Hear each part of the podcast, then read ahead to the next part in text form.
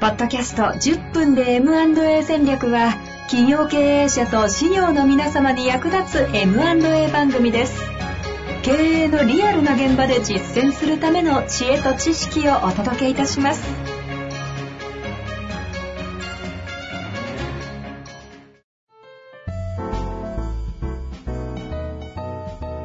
こんにちは、遠藤和樹です。白川正義の10分で M&A 戦略。白川さんよろしくお願いいたします。お願いします。さあ、ということで今日はテーマはですねえ、基本合意契約、調印式についてですね。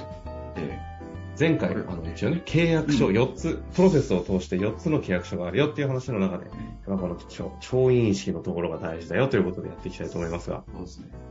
そうそのその契約書のあのそもそも一番最初に出てくるその FA と巻く契約書、はいはい、これあの。うん、特にあのこれ聞いてもらってるあの専門家の方はね絶対これ一番最初にちゃんとやってくださいねっていうところをねあのちょっと言っておきたいところなんですけど、はいはいはい。うん、結構あの顧問先とかでね付き合いが長いとなんとなくなあなあで仕事が始まっちゃったりすることがあってね。ありそうすると、うん、けじめがちゃんとついていかないっていうのもあるんで。なのでそのこの契約書を交わさない限りは仕事は前に進めないっていうのをねちゃんとしておいた方がいいんじゃないかなと思いますね顧問先がゆえにね、ありそうそうですね。でまあまあそんな話もありつつ、ええで話が進んでいって基本合意になりますよっていう話で,、はいで小規模案件の場合は特にこの基本合意っていうのは大事にしてくださいっていうあの時々あの基本合意契約って言っちゃう人もいるんですけど僕も最初ちょっとそう誤解していてこれあの弁護士の先生に指摘していただいてはい。基本合意っていう合意っていう言葉と契約っていう言葉は同じ意味なので基本合意契約って言っちゃうとあ頭痛が痛いって言ってるのと同じだっていう同じ あのそういう指摘をいただいて、なるほど。うん、基本合意契約とは言わないんですって言われちゃって基本合意契約書のがいいんですね。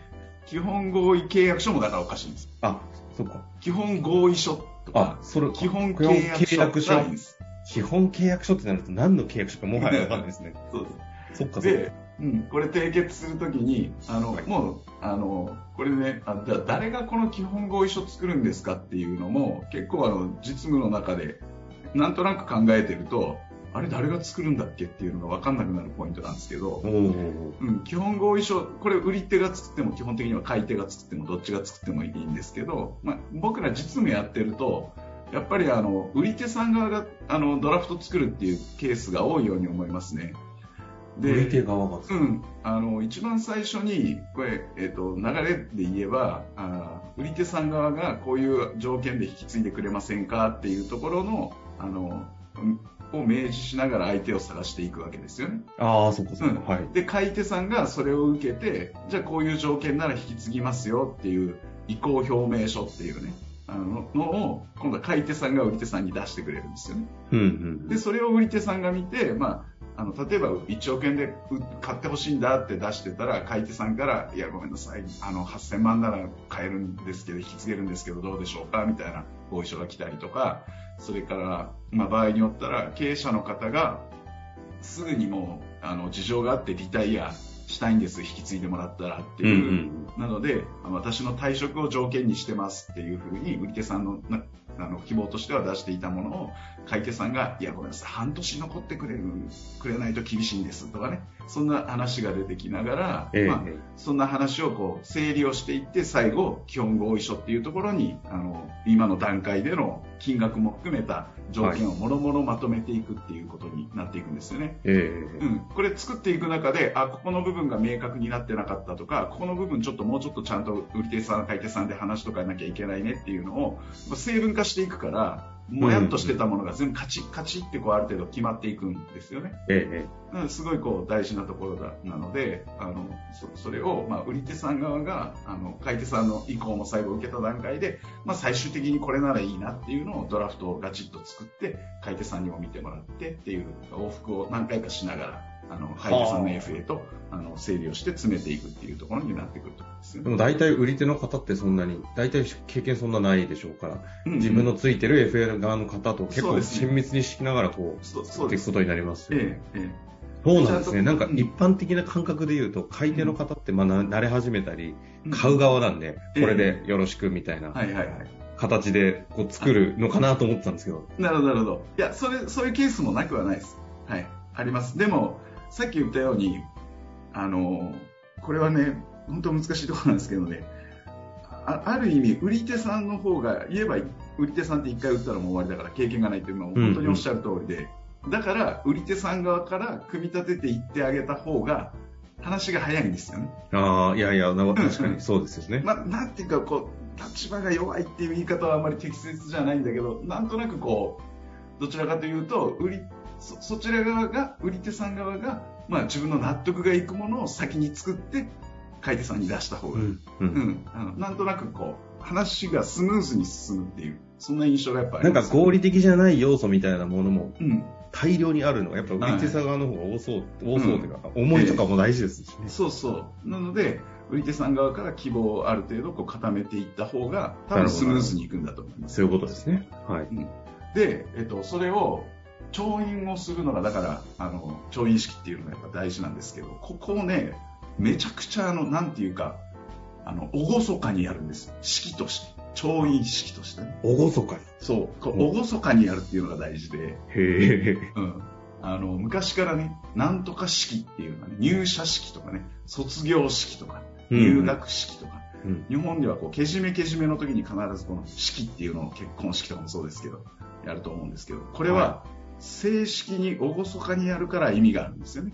うん、パーティーじゃないんですよね、はあはあはあ。うん、で初めにっていうところから始めてで式次第っていうのをちゃんと作ってですおよ、うん、テーブルに配ってで。うん、あのうちのねあのホームページの書式集とかそういうの全部ありますけどすごいですよね、あのホームページ。普通、出さないでしょ、あれっていうか、あげない。うん、まあそう、あ、上げてはない、今はね。昔上げてたんだけど、今はなんか、あの、会員にならないと、あ、多分取れなくなってるんじゃないかな。あでも実質会員になるとね、そうです、そうです。もう、だって使うものは全部、一式全部、僕らが実際使ってるやつ揃えてるから。すごいですうんね。はい。でまあまあ、そんな、はい。そうそう、その中で、で、調印式なので、調印が大事かと思いきや、調印はもうそんなに、あある意味、まあ、大事じゃないんですよ。契約書はだって今言った、なぜプロセスの話をし、作成のプロセスの話をしたかというと、もうお互いの理解はちゃんと進んでるんです。だから、なんていうか、もう印鑑を事前について持ち寄ってもいいぐらいですよ、契約書は。うんうん。そうじゃなくて、ここで何が一番大事かというと、え売り手、買い手の社長から一言ずつもらうんです。あー、なるほど。うんそうそうか。で、正式にやるでしょ。えーいい加減なこと言えないでしょ。互いにね。うん。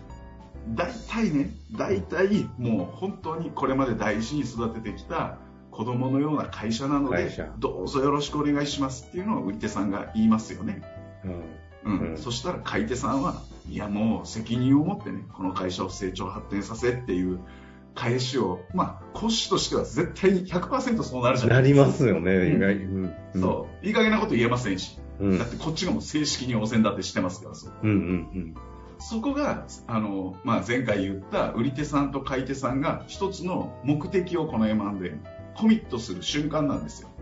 今そこの話を想像しながら聞いただけで、ちょっと類線がちょっとグッと。何回も俺な感じに。大体泣きますよ、この、そうですよね。うんい。やいや、そうなんで、だろうな。うん、その支援者としてもそこに至るまでにね、その一社同士じゃなかったわけですから、いろんな方から確かにそうですよねトップ面談したり、なかなか決まらないとか、条件が合わないとか、紆余曲折あって、いよいよこう候補が現れたみたいな話になってきて、で、社長がね、もうそれこそその、ね、あの、私には二人娘がいて、二人とも結婚しましたと。今日は三人目の娘を送り出す気持ちに心境ですとか言って、言うと、なるもうよで、ご夫婦とかで参加してると、奥さんが横で泣き出しちゃったりね、あうんそれを見てると、やっぱこっちがまたもらい泣きしてみたいな。あ。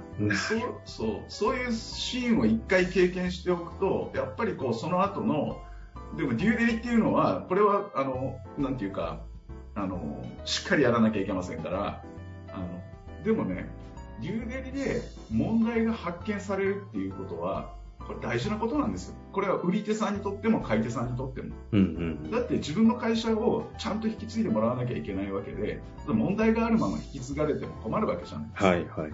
だから、問題が発見されたら、売り手としたらしまったではなくて、売り手さんもよかった、これはっきりしてよかったですねっていうスタンスで支援者はいてあげればいい。ああ、なるほど。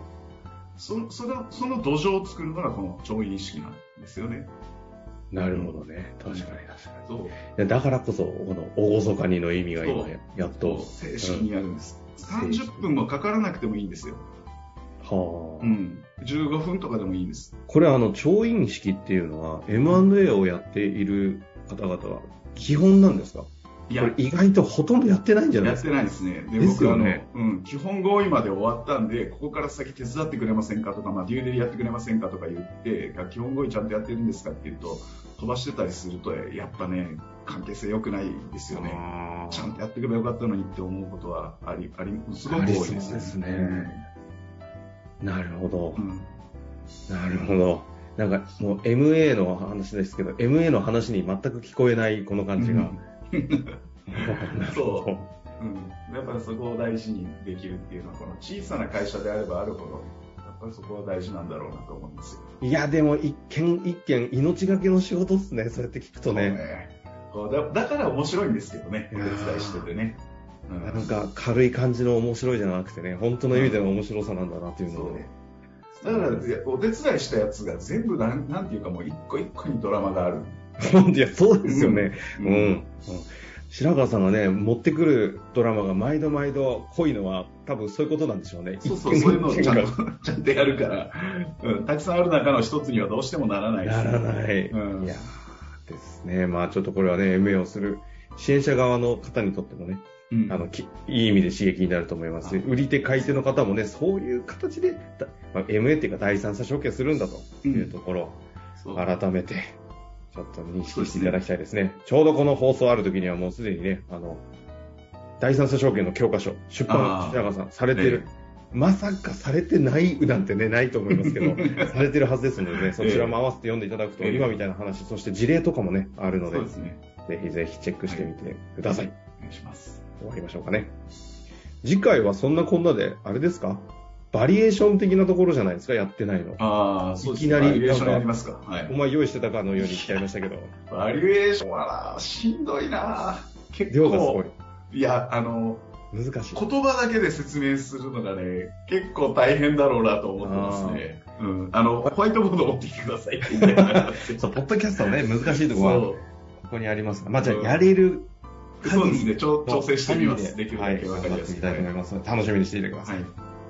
ありがとうございました。ありがとうございました。